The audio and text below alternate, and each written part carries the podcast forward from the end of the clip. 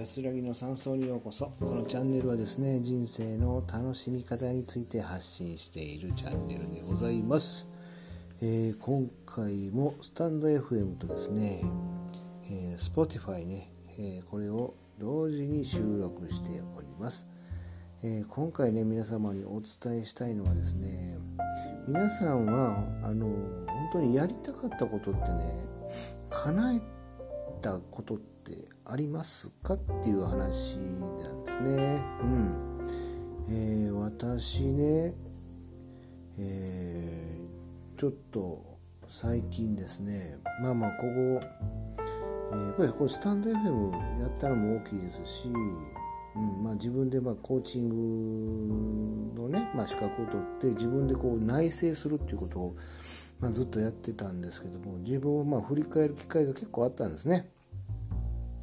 でもう今今年ね、え去年ですか、まあ、コロナで、え皆さんね、え自粛ということで割とこう内省的になられていたということは結構あるんじゃないのかなと思うんですけども、まあ、見つめ直しねそしてまあご自身のこの人生をちょっと振り返られたこともあるかなと思うんですけども、まあ、自分をちょっと振り返ってみてですよ。自分ちょっとこれ全部夢叶えちゃってるなっていうのはね思うんですね。うん。夢叶えちゃってるってちょっとすごくないですか？自分はあれいつの間にか叶えてたなと思ってね。例えばえー、ねこれツイッターに書いてるんですよ。自分でこう書いててね、えー四半世紀日本全国でブラブラとテレビ撮影で仕事をしていたってね。もう25年ですよ。本当に皆さんがね申し訳ない。本当にオフィスでね一生懸命こう仕事をしている最中にですよ。ね日本各地のね本当にこの、えー景色のいいところですよ。まあブラブラとねこうテレビの撮影をこうねしてたわけですよ。ねえ本当に僕これでね就職失敗してこんなことになってるんですからね。びっくりしましたけどね、まあ、これでまあブラックブラックっていうとか言われてるんやから全然ブラックじゃないと思うんですけどね。まあまあ時間は長いですけどね。拘束時間はね。まあ移動が長いだけにそして、まあ、テレビ読売テレビに私ね8時から、えーゴールデンタイムにね極悪亭主役で、えードラマにね出演したことがあります、うん、ずっとこのね、まあ、1時間ずっと自分が極悪定食役で出てるんですよ。うん。ねこれもあのほら、まあ、スタッフね、まあ、スタッフなんで、えーちょうどぴったりやとか言われて「君ならいける」とか言われて「あれっすよ」みたいな感じでやったらね？出演ですよ。なかなかゴールデンタイムに出れないですよみんな。そして、えー自転車。自転車でね青森からまあ自分の家のある滋賀県まで、えーこれは高あの大学の時に走ってるんですね。うん。これも日本中を自転車走るっていうことはね夢叶った。そしてそしてそしてうん。まあ夢っていうかね北アルプスで雪山で遭難し生還ねこんな映画みたいなことってありえる？ありえる？ありえる？ねえうん。ねこれはうちの母親は泣いてたらしいですけどね心配で。うん。そしてアメリカの9.11を目撃ね。人生にはこうね、えー人生を変えるような、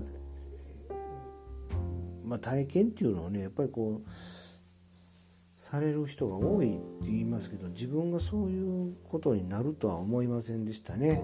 あのワールドトレードセンターをこの目で、えーまだ焦げ臭い、えー、マンハッタンの地に立つとは思いませんでした。はい。うん、あの9.11の時に私は、えー、アメリカにおりました。はい。ね、そしてアメリカの大陸横断鉄道ねこれも乗りました、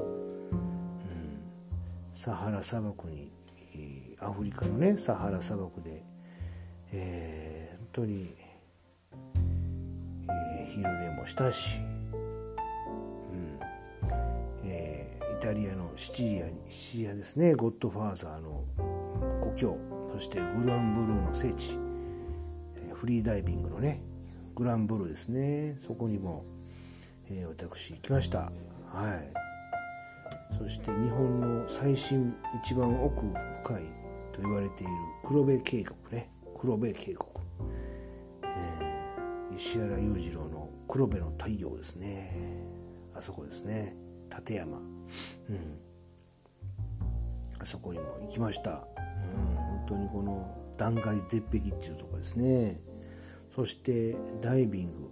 ダイビングをねタイのタイのね、えー、アンダマン海の島でですねダイビングを200本、うん、毎日のようにねダイビングしてましたね、えー、映画「ザ・ビーチ」とかね一色さえの昔、えー、ポカリスエットの宣伝の舞台コマーシャルを撮られたような場所なんですけどね。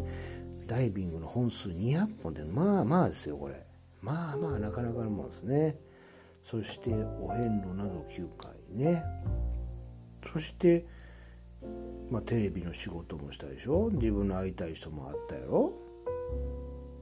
ね？